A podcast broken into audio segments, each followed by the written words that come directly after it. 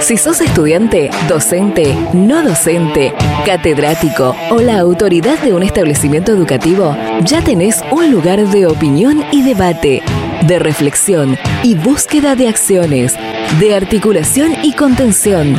Durante los próximos minutos, escucha Data Universitaria con la conducción de Facundo Acosta. Bienvenidos y bienvenidas una vez más a este espacio dedicado a la comunidad que le da vida a las universidades. ¿Qué tal? ¿Cómo les va? Mi nombre es Facundo y los voy a estar acompañando durante esta próxima hora. Estamos arrancando un nuevo programa de Data Universitaria Radio. Este es el decimonoveno programa de este espacio radial que en el programa anterior eh, tuvo un pequeño, una pequeña rata, un pequeño furcio cuando dije que cumplíamos cinco meses. En realidad son cuatro meses que hace que estamos eh, emitiendo este ciclo radial, este este espacio denominado Data Universitaria Radio, aquí donde te contamos todo lo que pasó, pasa y va a pasar en el mundo universitario.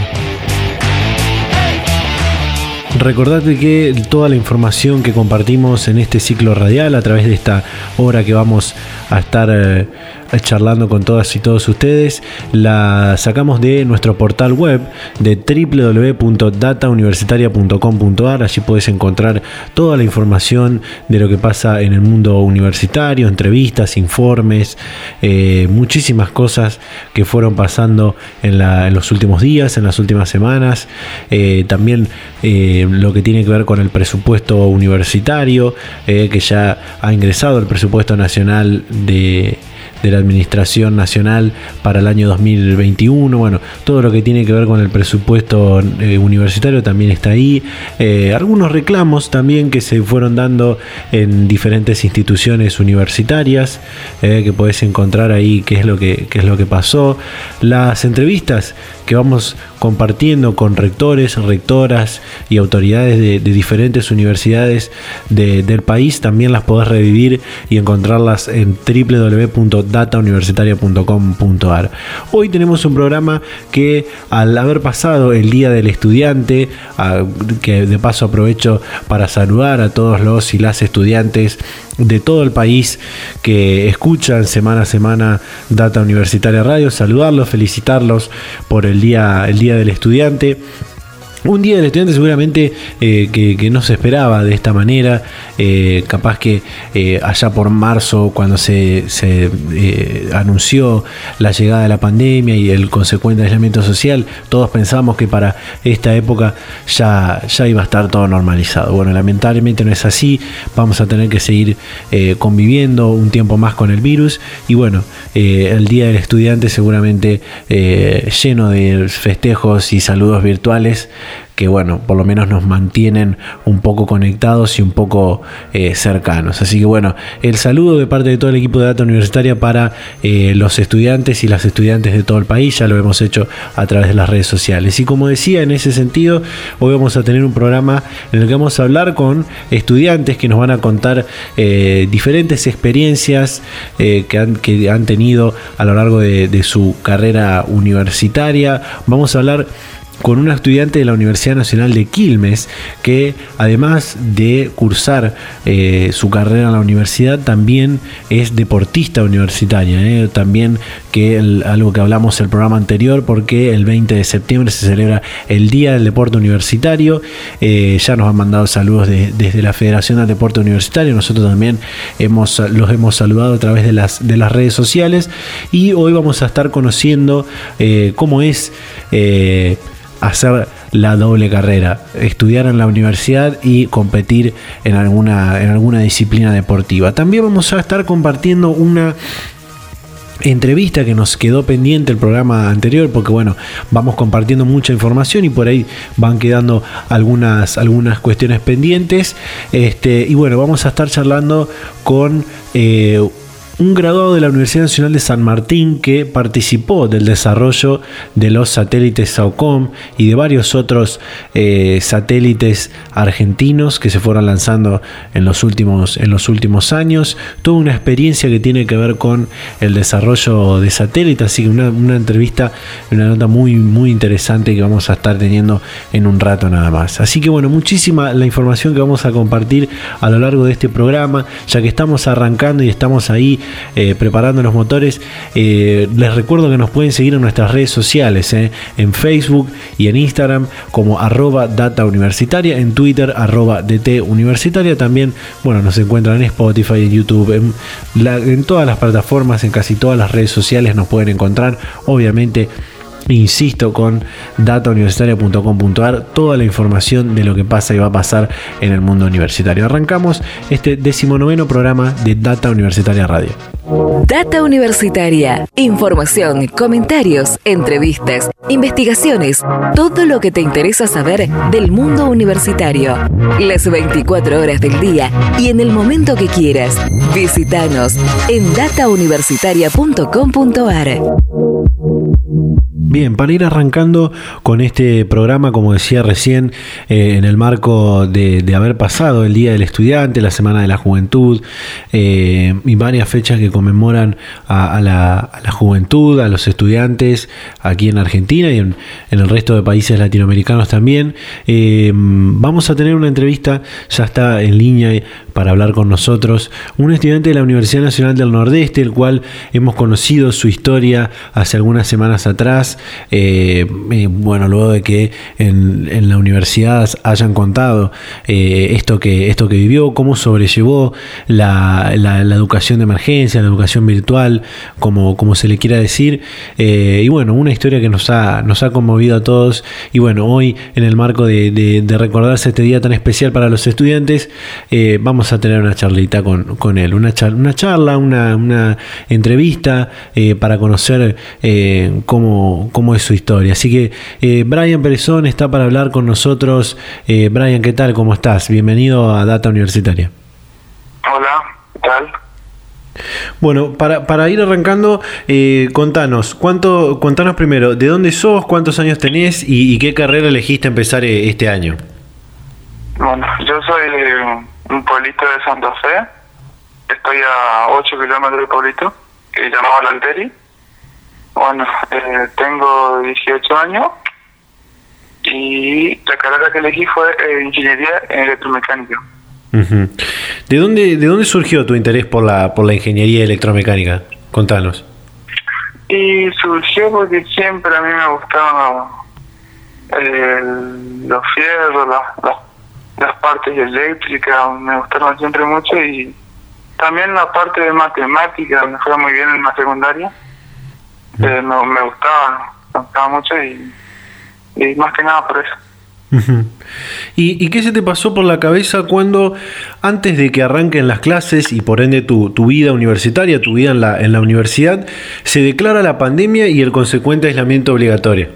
¿Qué se te pasó por la cabeza en ese momento? Primero, eh, pensé que me iba a ir a mi casa porque cursé una semana en la facultad. Sí. Y ya cuando se vino todo eso dije, bueno, eh, seguramente van a, la escuela van a cerrar todo y yo voy no voy a poder seguir. Y voy a tener, a tener un año perdido, lo primero que pensé. Bien. Eh, Ahora bien, pero, eh, sí, sí, decime, decime pero, pero no sé, eh, surgió todo esto de lo virtual y acá estamos. Y ahora eh, contanos porque bueno, luego de, de, una, de una nota que subieron en la, en la página de la universidad, la cual motivó esta, esta comunicación que estamos teniendo, eh, contanos cómo pudiste solventar esta, esta cuestión de la conectividad para poder cursar de, de, forma virtual. Bueno, eh, al, al principio de todo el primer cuatrimestre, eh, amanecí con clase grabada, no pude entrar ni una clase en vivo, iba al pueblo y descargaba las clases y, y, cuando venía a mi casa las miraba. Claro. Eh, la única forma que, que yo pude hacer eso. Y algún, los exámenes los hacía en mi casa, eh, con mi celular lo hacía, eh, buscaba internet afuera, ponía un celular afuera, por ejemplo de mi hermana afuera, y yo adentro con mi celular, mi hermana me pasaba wifi de afuera, adentro, ¿entiendes? Claro, claro. Porque si no la señal no se puede. en, la única forma de hacer los exámenes en mi casa era así. ¿Y, y pudiste, pudiste tomar lo- los exámenes parciales de, de- de varias asignaturas? Eh, contanos, ¿cómo, ¿cómo te fue con esto? Eh, la verdad que me fue muy bien, me fue. Eh, en las cuatro materias me fue bastante bien. Eh, y la mayoría eran, gracias a Dios, no eran, ¿cómo te puedo decir? Por Zoom o por Meet, eh, los podía hacer tranquilamente, la pude hacer de mi casa, eh, pero con el riesgo que podía haberme quedado sin, no sé, en el momento que estaba haciendo la tarea me podía haber quedado sin, sin señal o algo de eso. No sé si se entiende. Sí, sí. Eh, según cuentan de- desde la universidad, son, son pocos los ingresantes que regularizan todas las materias de ingeniería en un cursado normal y, presencial. Y, vos lo lograste en el medio de, esta, de esta emergencia, de esta crisis, de toda esta cuestión que, estamos atravesando con la pandemia del coronavirus. ¿Qué, qué te genera esto? La verdad que no, no pensé que iba a poder hacer eso en mi situación, pero eh, me esforcé mucho para, para poder hacerlo y al final eh, me pone contento que lo, que lo pude lograr. Ujú. Con- con Porque to- cuando estaba Sí. cuando estaba eh, cursando de forma virtual eh, tenía o pensaba que no en el en el futuro sí pensaba que me iba a ir mal Claro. pensé siempre pensaba que me iba a ir mal porque me costaba mucho pero eh, se puede si si te pones a estudiar estudiar estudiar y se puede Totalmente. Totalmente. ¿Y pudiste, pudiste eh, conocer, de, obviamente, de, de forma virtual, a, algunos compañeros, algunas compañeras? ¿Cómo es la comunicación con, con tus compañeros de, curso? ¿Cómo les fue a ellos? Eh, ¿Sabés de alguno que haya, eh, se haya inscripto en al, al mismo tiempo que vos y, y- y terminó dejando la, o abandonando la carrera o poniéndola en pausa por este año debido a esta, a esta cuestión que estamos atravesando? Eh, sí, no tenía muchos compañeros que digamos, pero de los que tenía, eh, creo que, que dejaron por lo menos. No, te- no tuve mucha comunicación, pero creo que los que tenía dejaron. Y no, no tengo compañeros sería. Eh, no sé cómo explicarte. Por ahí me hablo por WhatsApp con uno del grupo de, de- de ingeniería, pero para preguntas específicas nomás no tengo mucha relación con ellos. Y, Ahora, ahora sí, ahora sí porque este segundo cuatrimestre eh, te- tengo, estamos haciendo en, en, en la materia de química un grupo y ahí sí tengo tengo relación con bastantes compañeros. Pero en el primero la verdad que no, no tuve mucha relación. La, la comunicación con, con docentes, ¿cómo fue? ¿Por, por vía WhatsApp, vía mail? Eh, ¿cómo, ¿Cómo te conectabas con ellos? ¿Cómo le- les mandabas algunas preguntas? ¿Cómo te mandaban el, el material de estudio y demás? Eh, el material de estudio nos mandaban en el aula virtual Ujú. y eh, con el único con el único docente que tuve contacto fue con los del sistema de representación que es de dibujo técnico Ujú. digamos, y los otros muy poco sería casi nada por WhatsApp la única forma la única forma por WhatsApp. Con toda, con toda esta experiencia que, que viviste, que es prácticamente, eh, o, o no sé si eh, igual, pero con algunas similitudes a la que vivió la gran mayor, la inmensa mayoría de, de los estudiantes que ingresaron este año a la, a la universidad. ¿Qué, ¿Qué opinas de la virtualidad? ¿Cómo te llevaste con la virtualidad? Mira, no es malo y bueno. Eh, lo bueno que tiene es que los profesores eh, graban todas las clases y las suben al aula. Y nosotros podemos repetirla, repetirla las veces que queramos. Claro.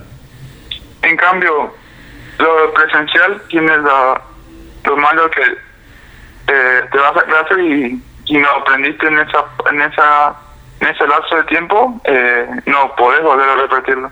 Claro.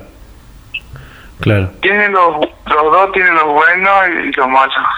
Eh, pero lo presencial es, es mucho mejor.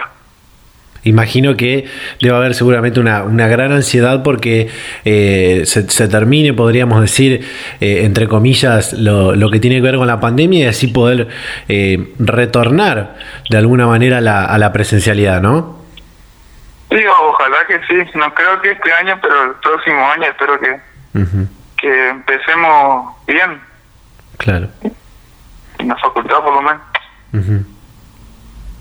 La, la Facultad de Ingeniería de la, de la Universidad Nacional del Nordeste destacó tu labor que, pese a, la- las adversidades y la emergencia y la crisis, tuviste eh, excelentes resultados. ¿Qué comentario tuviste sobre esto en tu, en tu entorno familiar, con, con tu familia, con tu mamá, con tu papá? ¿Qué, qué comentarios te, te hicieron? Sí, bastante contento porque eh, que yo pueda regresar toda la materia a mi hijo le, él- les alegró mucho porque mm, costó al principio que pensaban que no sé que me iba a ir mal por el tema que no tengo internet en mi casa y no puedo entrar a las clases en vivo pero eh, fue me fue bastante bien Ujú. Y ahora, sí, decime. No, no, y ellos están contentos por lo por cómo voy y, que esperan que siga así. Bien, ¿y cómo, cómo ya cómo estás transitando ya lo que es el, el segundo cuatrimestre? ¿Cómo te está yendo con, con las materias? ¿Qué aspiraciones tenés? Y ahora eh, me, está bastante, me está yendo bastante bien en tres materias. Una me está yendo medio mal, pero le estoy enfocando mucho más tiempo ahora a eso. Eh, la otra bastante bien, por lo menos. Bien. Eh, lo, Sí, lo que sí, ahora estas, estas semanas nos tocan eh, bastante parciales y, y hay que dedicarle todo el tiempo a eso. totalmente. Bueno, Brian, muchísimas gracias por, por esta comunicación, por predisponerte a, a charlar con un ratito con, con Data Universitaria. Y bueno, ojalá realmente eh, ha sido muy emocionante leer, leer tu historia, leer eh, cómo, cómo pudiste solventar esta situación de la, de la emergencia, a pesar de, de- bueno, las dificultades con la, con la conectividad, como la, han tenido muchísimos eh, jóvenes alrededor, a lo ancho y a lo largo de- del país. Así que bueno, ojalá que te siga yendo bien, muchísimos éxitos para, para todo el resto de, de la carrera, que si ya la empezaste así y, y con las adversidades, seguramente te va a seguir yendo bien. Así que muchísimas gracias nuevamente. No, gracias a vos, muy amable. Hasta luego. Data Universitaria. Información, comentarios, entrevistas, investigaciones, todo lo que te interesa saber del mundo universitario. Las 24 horas del día y en el momento que quieras. Visítanos en datauniversitaria.com.ar. Bueno, muy, muy emotiva, muy eh, motivante también la, la entrevista con, con Brian. Le mandamos un, un saludo eh, eh, por, por haberse predispuesto a, charlar un rato con, con nosotros aquí en, en este programa. Eh, bueno, el, mensaje que, que deja esta, esta experiencia, esta historia de vida, podríamos decir, sin, sin dramatizarlo tanto, es que cuando uno quiere algo realmente, realmente se puede, lo puede lograr.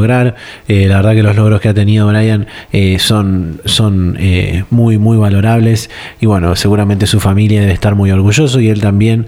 Y como le decíamos recién, ojalá le siga yendo bien y le vaya bien en el resto de su carrera.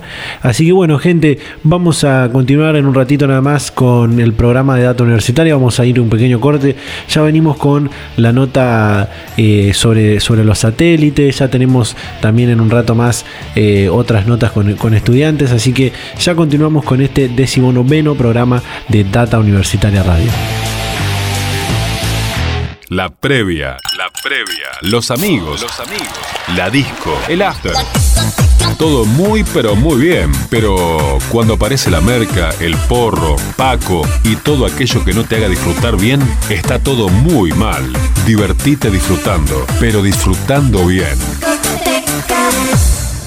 En la Universidad Nacional del Litoral estudiamos, investigamos, emprendemos, trabajamos, innovamos, hacemos arte y cultura, creamos. En este tiempo de coronavirus lo hacemos desde casa y con todos los cuidados volviendo a la normalidad. Sigamos haciéndolo por todo lo que hay que hacer. Así construimos futuro. Universidad Nacional del Litoral. Y continuamos con más Data Universitaria Radio en este decimonoveno programa de Data Universitaria Radio. Hace tres, dos, tres semanas atrás eh, sucedía el lanzamiento del satélite SAOCOM 1B, eh, una, de las cosas importantes que pasaron en, Argentina en este, en este momento de crisis, de emergencia que, se vive, algo que habló casi todo el país, todo el mundo universitario también. Y, en el programa de esa semana hablábamos con Sonia, una graduada de la Universidad Nacional de La Plata, que había participado del, desarrollo de los dos proyectos de SOCOM que existen hasta el momento, el 1A y el 1B. Y bueno, nos contó toda su historia eh, acerca de del desarrollo de estos satélites. En esa oportunidad la idea era tener también esta nota que vamos a tener ahora en un ratito, porque ya no está esperando en línea la persona con la que vamos a hablar, porque bueno, también queríamos hablar, eh, seguir teniendo entrevistas que tienen que ver con la ciencia y la tecnología y demás y bueno, eh, hoy, hoy por diferentes cuestiones fue quedando pendiente, fue quedando pendiente en los programas anteriores y bueno, hoy tenemos la posibilidad de charlar con, eh, con Hernán Sokolovsky de la Universidad Nacional de San Martín, eh, que bueno, vamos a charlar de, todo esto que, que, contaba recién. Así que los saludo, le doy la bienvenida Hernán, ¿qué tal? ¿Cómo estás? Bienvenido a Data Universitaria Radio. muy bien, encantado. bueno, soy docente en la UNSAM eh, pero mi lugar eh, primordial de trabajo es la Comisión Nacional de Energía Atómica, concretamente en el Departamento de Energía Solar. Justamente en ese, en ese orden quería preguntarte cuál es el trabajo que realizan en la Comisión Nacional de, Energía Atómica y en el Departamento de Energía Solar específicamente. Bien, em, cuento un poco así muy rápidamente la historia. nuestro departamento existe dentro de la CONEA desde el año 1976. Em, al principio las actividades estaban relacionadas a la conversión térmica de la energía solar para uso terrestre, es decir, calentar eh, fluidos eh, como los termotanques solares o para generar eh, energía eléctrica a través de la presión de algún vapor generado. a mitad de los 80 se pasó a trabajar en lo que se denomina conversión fotovoltaica de la energía solar, en donde la actividad principal fue el desarrollo de celdas solares de silicio cristalino.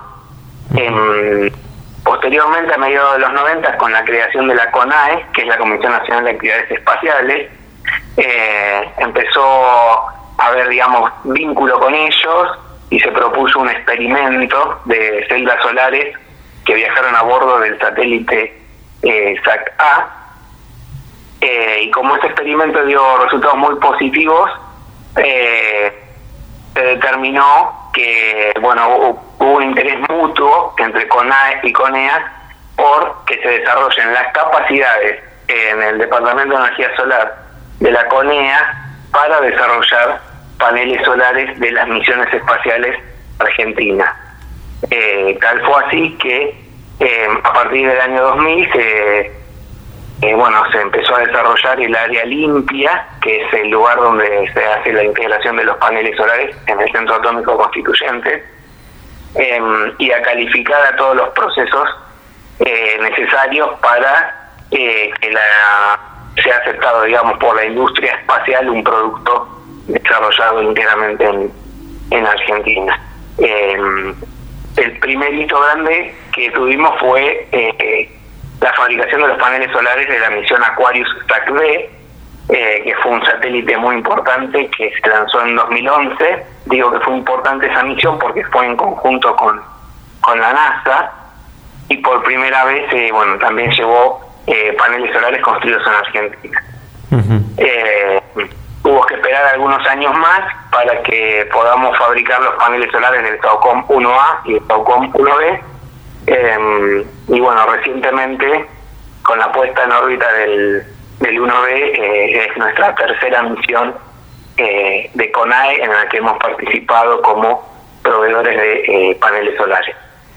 Así te vinculás con, con los proyectos de, de, SAOCOM. Me gustaría también que nos cuentes cuál, cuál fue tu, tu participación en, la, en, el, en, el, en, los, en el desarrollo de los SAOCOM 1A y 1B.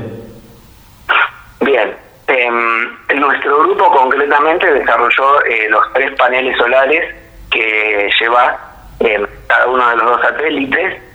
Em, y bueno, eh, mi aporte eh, estuvo relacionado primero a la integración eléctrica, porque eh, eh, si bien bueno yo desarrollo actividades como ingeniero dentro de CONEA, eh, mi formación de técnico en electrónica me permite también meter mano y no, no me pierdo la oportunidad de hacerlo cuando tenemos material de vuelo para, para una misión, porque bueno, es digamos, un entusiasmo muy grande que yo he tenido de chiquito poder eh, participar en la fabricación de, eh, de, digamos, tecnología espacial.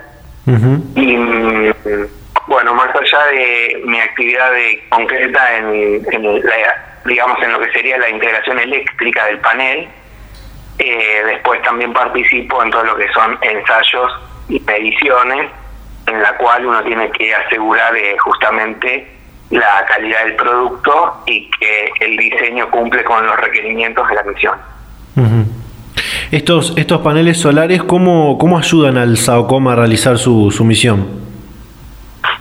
Bien, la función de los paneles solares es convertir la radiación solar, es decir, la, la luz que llega del sol, directamente en una corriente continua eh, mediante la cual se cargan las baterías del satélite. O sea que la realidad de la, energía de las misiones SAOCOM es provista por los paneles solares eh, y la batería da asistencia en los momentos en los que hay eclipses, o sea que el satélite pasa eh, por detrás de la sombra de la Tierra. ¿Cómo viviste los lanzamientos de, de, estos satélites, de, lo, de los SAOCOM, y, qué representó esto en tu carrera y bueno, y a nivel personal también?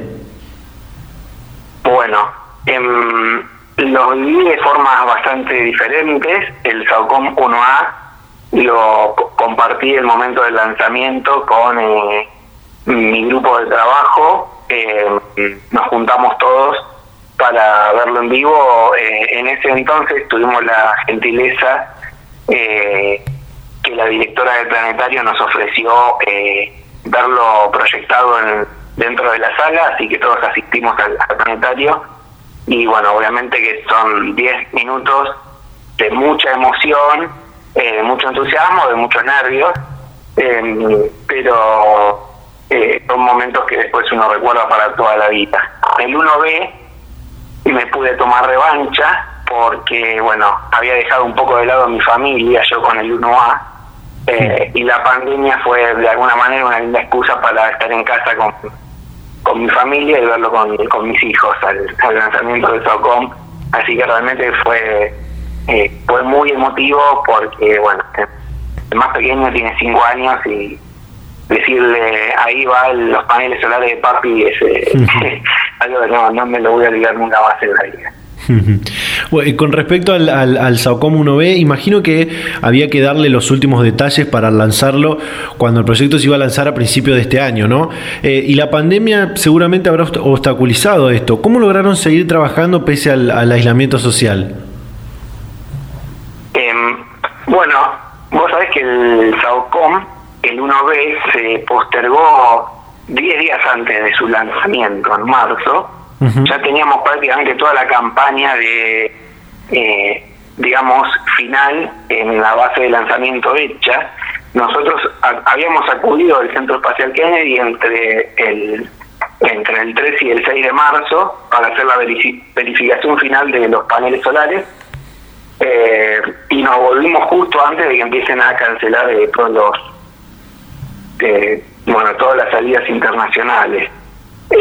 Lamentablemente 10 días antes del despegue porque iba a ser lanzado el 30 de, de marzo la nación determinó que había que replegar al personal técnico de IMAP de CONAE que allá en la base y bueno, recién en el mes de julio pudieron volver allá para hacer las últimas verificaciones del estado de salud del satélite, que por suerte eh, no, hubo, digamos, sorpresas y en 10 días ya estuvo eh, liberado el, el para ser lanzado. Eh, pero después por problemas de, digamos de logística de SpaceX el lanzamiento se postergó un mes más iba a ser a finales de julio terminó siendo a finales de agosto, pero eso ya fue un problema de la empresa que provee el lanzamiento. Este, este proyecto de los SAOCOM se empezó a, pensar a fines de los 90 y según la información que puedo constar, se tenía en mente el desarrollo de cuatro de estos SAOCOM, que por cuestiones, bueno, eh, que tienen que ver con presupuesto o, de, decisiones ejecutivas, solo se lograron desarrollar finalmente dos, que son los que están hoy en el espacio. Eh, ¿Qué crees? ¿Se termina acá el tema de los, de los de desarrollo de los SAOCOM o habrá algún proyecto más para lanzar en algún futuro? Bueno, eso en realidad es eh, información que CONAI por ahí pueda proveer con un poco más de, precisión, pero eh, tengo entendido yo que va a haber una continuidad del proyecto SAUCOM, pero con eh, satélites más pequeños que trabajando en conjunto puedan cumplir la misma función que un satélite grande. Y entonces la constelación de satélites Southcom sería completada, pero con eh, satélites que funcionarían, digamos, en, en conjunto, lo que se denomina arquitectura segmentada, de modo tal de, que los costos del satélite eh, sean mucho menores, porque, bueno, el, el realmente es un, un satélite monstruoso, eh, lo cual mostró, digamos, eh, todo el, potencial y la capacidad que tiene el país para hacer eh, una cosa de esa dimensión, eh, pero bueno, también, digamos, tuvo un costo muy muy grande. Así que entiendo que va a haber una continuidad a través de satélites más chiquitos, tecnológicamente van a cumplir la misma función y se van a llamar SOCOM 2 aparentemente.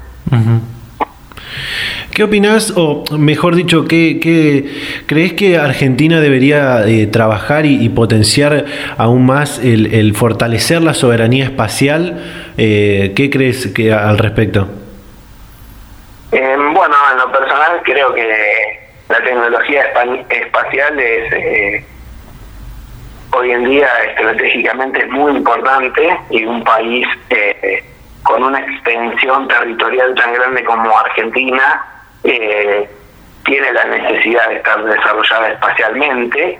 Eh, sin ir más lejos, el, el SAUCOM, eh, la información más importante que va a brindar es un mapa de humedad de los suelos y eso va a permitir administrar en forma más eficiente, por ejemplo, la siembra de los distintos productos agropecuarios. Más allá de eso, la tecnología espacial, eh, como es sabido, se extiende también a la parte de servicios, satélites geoestacionarios eh, o satélites meteorológicos. Y bueno, eh, me parece que se ha demostrado que la, que la capacidad está y de que se pueden, digamos, alcanzar muy buenos resultados. Y bueno, espero que las decisiones políticas, digamos, beneficien el desarrollo espacial argentino que, que ya está empezando a ser un referente en la región, sin duda.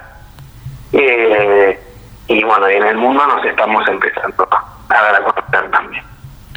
Por último, eh, imagino que los, proyectos en, los que participaste hasta el momento deben significar cada uno de ellos, y este último que, se lanzó ahora a finales de agosto, eh, deben significar un éxito importante en tu, en tu carrera profesional. ¿Podrías contarnos qué proyectos te quedan para, para el futuro luego de esto? ¿Alguno similar a este? Eh, bueno, un comentario que, quisiera agregar es que, bueno, yo de digamos, de pequeño siempre me tuve la suerte de interesarme en forma prematura por cuestiones relacionadas a tecnología espacial y a la astronomía. Soy aficionado a la astronomía.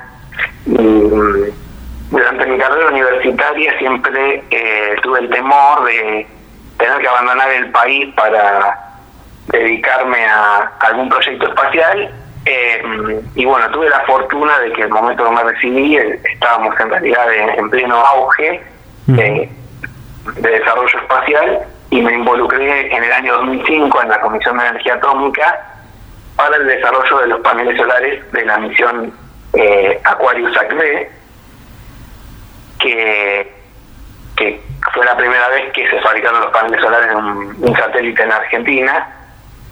Y bueno, las tres misiones han sido realmente eh, muy importantes en, lo personal. He trabajado en las tres, eh, o sea, he tenido la suerte de meter mano en, los, en la fabricación de, las, de los paneles para las tres misiones. Em, y también he tenido la suerte de estar en la, en la base de lanzamiento haciendo las verificaciones finales de los paneles, tanto en SACB como en el SACOR 1B. O sea, en marzo tuve la suerte de estar en el Centro Espacial Kennedy eh, y bueno, uno tiene la oportunidad de conocer eh, profesionales de eh, otros de otros lugares como SpaceX y bueno, son oportunidades únicas que uno tiene en la vida y que realmente las, las valora y que además aportan un crecimiento profesional muy importante. De cara a futuro, eh, eh, ya estamos empezando a trabajar en la próxima misión de CONAE, que es el satélite Mar, que va a servir para eh, hacer estudio de los mares a nivel regional y entiendo también que global.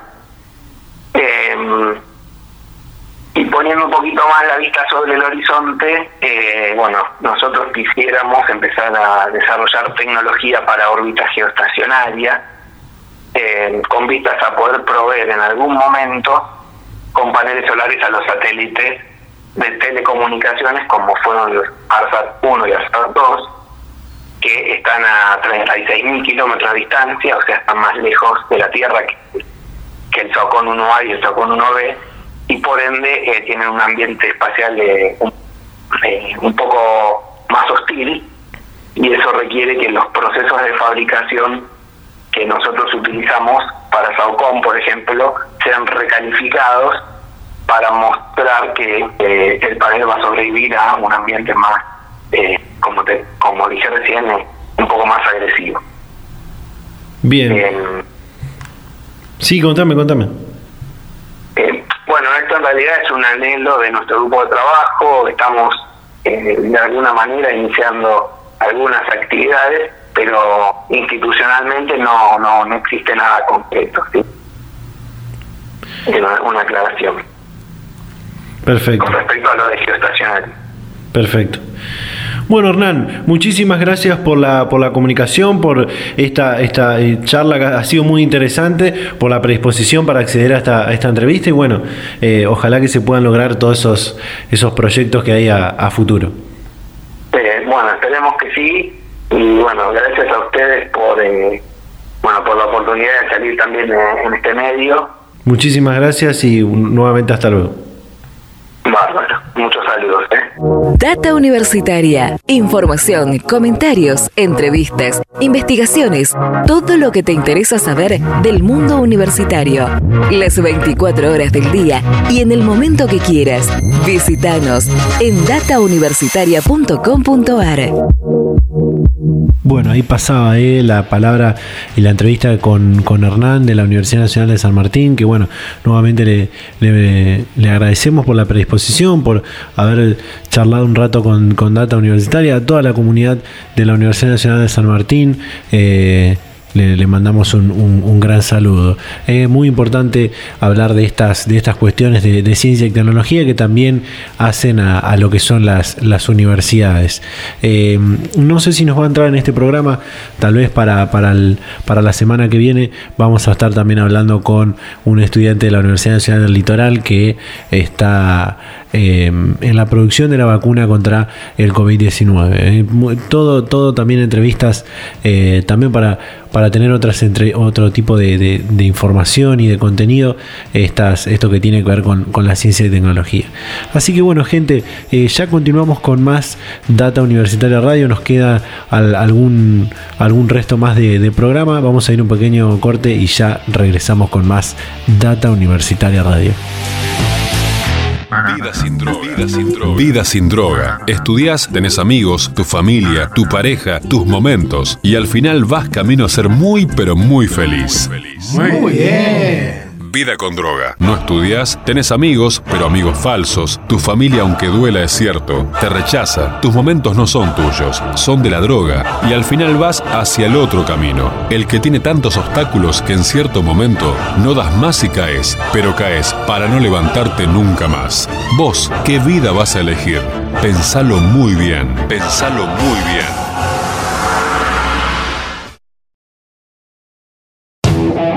Volvemos con más Data Universitaria Radio. Estamos llegando ya al tramo final de este, del programa de esta semana. Eh, y como te adelanté al principio, vamos a hablar en el marco de lo que fue tanto el Día del Estudiante como el Día del Deporte Universitario.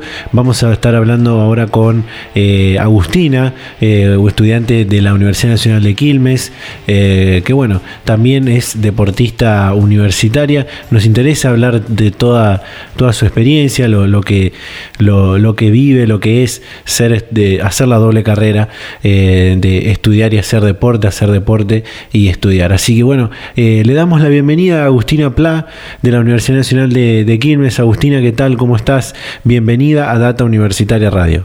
Hola, ¿qué tal? ¿Cómo estás? Bueno, contanos primero de dónde sos, cuántos años tenés eh, qué, carrera estudiás en la, en la Universidad de Quilmes. Sí, yo como hoy me sí, vivo en Quilmes eh, y estudio en la Universidad de Quilmes también.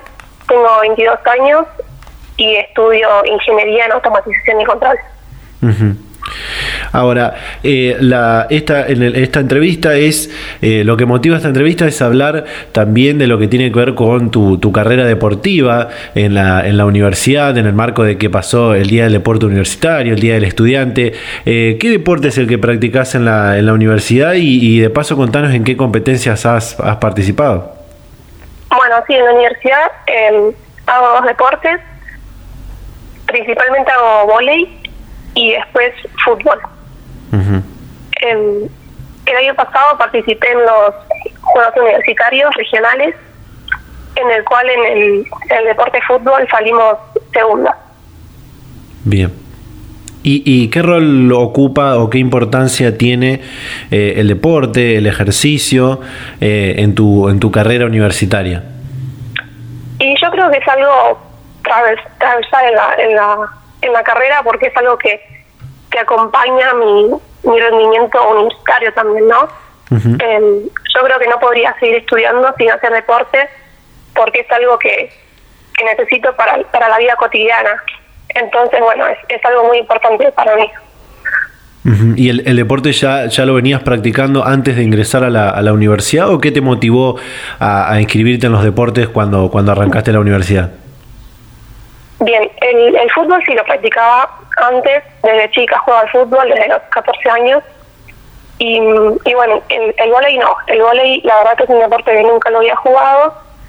Y, y en realidad pasaba por el por el gimnasio, veía a las chicas jugar al volei y me, me interesó bastante el deporte, así que bueno, me anoté para ver qué onda, ¿no? No, no Nunca pensé que iba a terminar jugando unos juegos universitarios. Así que sí, la verdad que me motivó eso, pasar por el gimnasio, ver a las chicas tan entusiasmadas y, bueno, me dieron ganas de, arrancar este distingo deporte. Seguramente la, gente se, se, debe preguntar, eh, y, es algo que uno también se, se, pregunta, ¿cómo administra el tiempo una persona que, que, compite deportivamente, en tu caso en dos deportes, en dos disciplinas deportivas, y a la vez intenta llevar una carrera universitaria lo mejor posible, imagino? Sí, yo creo que es, un dilema, es, es algo de, de, lo que más se, se habla, porque bueno, como bien decís, no es fácil administrar los tiempos. Eh, pero bueno, yo creo que, el deporte universitario, al tener esa pasión de, hacer el deporte, busca los, los tiempos de alguna forma, ¿no? Eh, quizá en mi caso me he quedado hasta las 2 de la mañana o más estudiando porque llegaba a mi casa después de entrenar. Y bueno, son, son esas, esas cosas que uno se, se tiene que arreglar para poder realizar ambas cosas, ¿no? Em, así que bueno, sí. También hemos eh, no ido a entrenamientos, que eso también es algo muy difícil para nosotros no ir a entrenar por el hecho de tener que estudiar para un parcial, así que sí, es, bastante complejo, pero bueno, también la universidad nos da los tiempos y demás para poder arreglarnos en, cuanto a eso. Eh, en el marco del programa Doble Carrera que impulsa la, Federación del Deporte Universitario Argentino, eh, bueno, vos lo has, lo, has experimentado, lo estás experimentando. Eh, ¿Cómo ves que, la doble carrera, esto de, estudiar y hacer deporte, de hacer deporte y estudiar la, carrera universitaria, se transforme en una política que se impulse en todas las, en todas las universidades del país? yo creo que, es algo, la verdad, muy importante que para que den todas las universidades. Eh, hay universidades, bueno, que todavía no se están dando, lamentablemente, pero sí, yo creo que es una de las cosas más importantes en la vida de una persona universitaria, poder tener la posibilidad de hacer deporte, ¿no? Em, porque, bueno, es, algo también para la vida muy importante, eh, tener un, desarrollo físico y demás. Así que sí, la verdad que es, que es algo muy importante para que se esté dando en todas las universidades. Recién me contabas que cuando, cuando te preguntaba qué, rol ocupa el deporte en, en tu vida, eh, en, tu, en tu carrera universitaria, me decías que era muy importante. ¿Cómo fue este año donde prácticamente eh, desde, desde el mes de marzo no, no se están realizando actividades deportivas, no se están, la, la gran mayoría de las competencias de deportes universitarios se han, se han suspendido, se han postergado? Eh, ¿Cómo fue este año tan, tan particular? Y la verdad bastante complicado, sí. Em, es muy difícil seguir haciendo actividad física cuando no tenés a tus compañeras de equipo, ¿no? Eh, es algo de lo más importante para, para entrenar, tener a tu compañera al lado, eh, estando codo a codo, alentándote cuando no puedes más. Y el deporte, hacer, hacerlo individual, estos deportes que yo hago, que son colectivos, hacerlos individuales, se, se complica bastante. Pero bueno, siempre llegándolo de la mejor manera, obviamente entreno en casa, pero no es lo mismo que estando a la par con mis compañeras. Eh, y bueno, tampoco las actividades que hago no son las mismas que harían en una cancha, ¿no? Pero bueno, eh, de a poco sí se va llevando y, y como se puede, también nosotras en los grupos de WhatsApp y demás también nos alentamos, nos mandamos ejercicios para hacer, eh, es eso, ¿no? Siempre el compañerismo está, pero no es lo mismo que estar en una cancha jugando eh, todas juntas.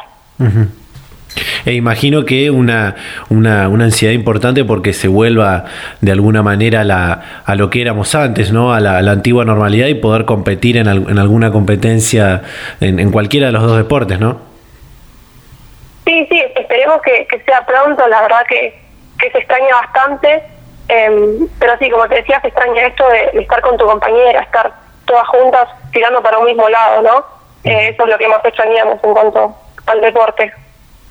¿Cómo te fue este año con, con la carrera, teniendo en cuenta la, la, emergencia eh, y, y, todo eso? Y ahí, estamos ahí, sí, sí, sí. Costó bastante porque, bueno, es una carrera bastante práctica en la que necesitas todo el tiempo la ayuda del profesor para poder hacer las actividades. Pero sí, también de a poco la voy llevando, ¿viste? está costando bastante y el hecho de la virtualidad también es bastante complejo porque, bueno, eh, también es lo malo es que estamos estamos solas, estamos solas en, esto, ¿no? No tenemos a nadie adelante que, te pueda dar una mano, pero bueno, em, es así, se tiene que, llevar como se puede, porque bueno, la realidad es esta y bueno, hay que adaptarse. Justamente iba a preguntarte cómo, cómo, te, cómo te llevabas con la virtualidad, qué, qué, opinabas de, de, las clases virtuales y bueno, ahí me, me has, me has adelantado un poco. Sí, que admiro mucho lo que han hecho las universidades para poder llevar adelante las clases. Es algo magnífico lo que hicieron en tan poco tiempo, de poder hacer esto en todas las universidades, pero no es, lo mismo, ¿no? está bien lo que hicieron, me parece perfecto, pero obviamente no es lo mismo que estar en, las aulas, eh, escuchando a un profesor, escuchando el comentario de tu compañero. Así que sí, igual obviamente eh, lleva llevadera la, la, la materia, pero bueno, eh, de a poquito se va avanzando, sí, sí. ¿Y pudiste hacer algunos, algunos exámenes parciales, algunos exámenes finales? Eh, ¿cómo, ¿Cómo fueron los resultados en, las cuestiones de evaluativas? Sí, sí, me, han tocado exámenes parciales y me fueron bien. La verdad que me sorprendí porque pensé que de esta forma no, no iba a poder, pero pero sí, la verdad que, que me adapté bastante bien. Igual, bueno, siempre igual con, con la ayuda de, del profesor que le hablaba y demás, pude llevar adelante las, las materias, sí, sí, costó, pero bueno, de a poquito lo, lo fui logrando. Me quedan, me quedan dos preguntas para hacerte. Una tiene que ver con, con, el deporte, con, eh, en particular con, con, el fútbol, porque bueno, eh, sigue habiendo lamentablemente en, en Argentina como eh, cierta, cierto, no, no quiero decir tabú, pero es la única palabra que se me viene a la, a la cabeza con respecto de, al, al fútbol femenino, al, a la incursión de las mujeres en, en el fútbol. Y en tu caso me contabas que desde muy chica, desde los 14, 15 años que, que practicas el fútbol. ¿Cómo ves que hoy en la actualidad, en el, 2020, eh, el fútbol femenino tiene un auge muy importante, tiene eh, muchas referentes a nivel nacional eh, muy importantes. ¿Cómo ves que, que, cada vez se está impulsando más el, fútbol femenino? Bueno, me gusta mucho la pregunta porque es algo muy importante también que nos atraviesa a todas las jugadoras de fútbol. y sí, bueno, como bien decías, empecé a los 14 años y, y el fútbol femenino era muy no sé si mal visto, pero raro, ¿no? En una chica que juega al fútbol esa edad. Me han dicho muchas cosas, me han dicho que no podía, me han dicho que, que no era para mí y demás, pero bueno, yo seguí porque, porque es lo que me gustaba hacer. Y bueno, y actualmente sí, después de tantos años, eh, pasaron seis años, de a poco empecé a ver, ¿no? Cómo iba avanzando esto del, fútbol femenino, de cada, ver cada vez más chicas, ver ir cada vez a más torneos, ¿no? Me pasaba a ir a torneos que habían dos equipos nada más y ahora voy a torneos que, que no hay cupo, ¿me entiendes? Para, para jugar. Así que eso es muy importante también, que cada vez haya más chicas que jueguen. Y, y además de que se abran las oportunidades para jugar al fútbol, ¿no? Porque al menos en la Universidad de Quilmes, el año pasado se abrió la el, deporte, digamos, así que la Universidad de Quilmes también nos abrió las puertas a las chicas de la, de la universidad para que hagamos este deporte. Y es algo que agradezco un montón a la universidad porque, bueno, no se venía dando y, bueno, decidieron hacerlo porque es algo muy importante, es un deporte súper lindo y que las chicas no tenían la oportunidad de jugarlo. Así que bueno, agradezco a la universidad por, por abrir las puertas para este hermoso deporte. Y, en cuanto a las referentes nacionales, sí, yo creo que, bueno, principalmente Maca Sánchez, a nombrar, porque yo creo que es la pionera de todo esto, la que, la que empezó con, con esto de de que a las mujeres, a las jugadoras de fútbol, se las trate como, como tales, ¿no? Que se las trate como profesionales, que se les dé un buen sueldo, que se las trate, que se les dé un, buen par de botines. Así que sí, eh, yo creo que ella, ella me representa en cuanto al fútbol femenino. Sí, Bien, y ahora, eh, si tuvieras que, eh, si vendría un, joven, una joven que está eh, arrancando en la, universidad y no sabe si arrancar a hacer algún deporte o no, porque bueno, no sabe si, si va a poder cumplir con las dos cosas, ¿cuál sería tu, tu consejo, tu recomendación para ese joven y esa, esos jóvenes de, que están arrancando en la universidad y quieren hacer algún deporte también? Sí, bueno, de hecho me ha pasado, ¿no? De ver a compañeros que me preguntan cómo sigue y demás, y les he comentado que, que la universidad te, te, da, te da las herramientas para poder hacer ambas cosas. Entonces, eh, te da los tiempos, te da el espacio también, que es muy importante.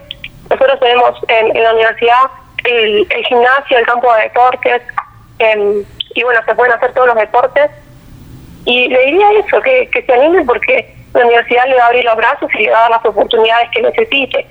Y en el caso de que no pueda, van a ver por qué no puede y van a buscar la solución para eso. Entonces sí, eh, cualquiera que me lo pregunte le diría que, que no tenga miedo por los tiempos porque se, de a poco se va a poder ir, ir acomodando. Totalmente.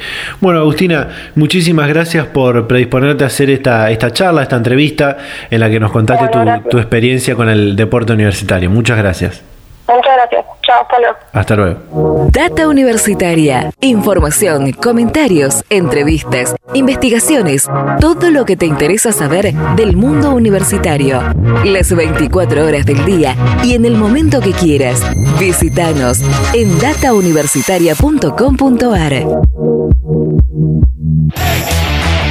Bueno, gente, llegamos al final de este programa. Ya nos queda más que, más que cerrar. Muy linda la, entrevista, la charla que teníamos con Agustina de la Universidad Nacional de, Quilmes, eh, con esto que hablábamos sobre el deporte universitario. Eh, que bueno, también eh, sobre la doble carrera, lo que a, nivel nacional lo impulsa la, Federación del Deporte Universitario Argentino, con quienes hemos hablado en varias oportunidades a lo largo de los, de los últimos programas, con Emiliano, con eh, con diferentes autoridades de, FEDUA. Eh, y bueno, es, eh, es, otro ejemplo, Agustín es otro ejemplo de que estudiar y hacer deporte, hacer deporte y estudiar es algo posible. Solo falta algunas cuestiones que tienen que ver con, con por ahí generar una política que realmente acompañe a los deportistas a, poder estudiar y acompañe a los estudiantes para poder hacer, hacer deporte. Por suerte, cada vez son más las universidades y las instituciones que se suman, los clubes que se suman, las provincias que se suman a la, doble carrera, así que bueno, es algo que hay que, que hay que celebrarlo. También eh, que, se, que se impulse mayor, eh, con mayor fuerza el, deporte universitario en Argentina. Así que bueno, muy, muy linda la, entrevista que, tuvimos con, con Agustina. Eh, también, bueno, todas las entrevistas que hemos tenido en este programa, en el marco de, lo que fue el Día del Estudiante, nos hubiese encantado poder tener eh, la posibilidad de hablar con cientos de miles de estudiantes que están a lo largo y a lo ancho de la Argentina, pero bueno, necesitaríamos eh, muchísimo más tiempo y muchísimos programas para, poder hablar con, con, todas y todos ellos, que, nos cuenten su, su, experiencia, que nos cuenten qué, qué, estuvieron viviendo estos últimos 5, 6, 7 meses eh, que llevamos en esta, en esta situación, en esta emergencia, en esta crisis provocada por, por la pandemia del coronavirus, para, la, para muchos no ha sido fácil, para otros los ha potenciado en su, en su actividad, eh, seguramente para las, las, universidades, como lo vemos en todos los programas, eh, muchas han tenido varias y, diversas dificultades que han sabido afrontar, que han sabido salir adelante, obviamente con, dependiendo del sector va a haber algunas opiniones más eh, positivas, otras más, más negativas, pero en líneas generales eh, los resultados podrían, podrían ser buenos. Así que bueno, tanto lo que hablamos con, con Brian eh, de la Universidad Nacional del Nordeste, como lo que hablamos con, con Agustina sobre, sobre el deporte universitario, también sobre la, virtualidad y las clases en, en, el medio de esta, de esta emergencia, es bueno, es lo que tiene que ver con, con, con, lo que está, con lo que le pasa a la, inmensa mayoría de los, de los jóvenes universitarios y de las instituciones universitarias también eh, a, lo largo y a lo ancho del país. Así que bueno, eh, gente, gracias a todos y a todas por estar ahí del otro lado, gracias a esta radio y a todas las radios de todo el país que comparten Data Universitaria Radio. Eh, espero que haya sido de su agrado este programa como lo es para nosotros hacerlo semana a semana. Así que bueno, nos vamos a encontrar a esta misma hora y en este mismo día la semana. Chau, chau.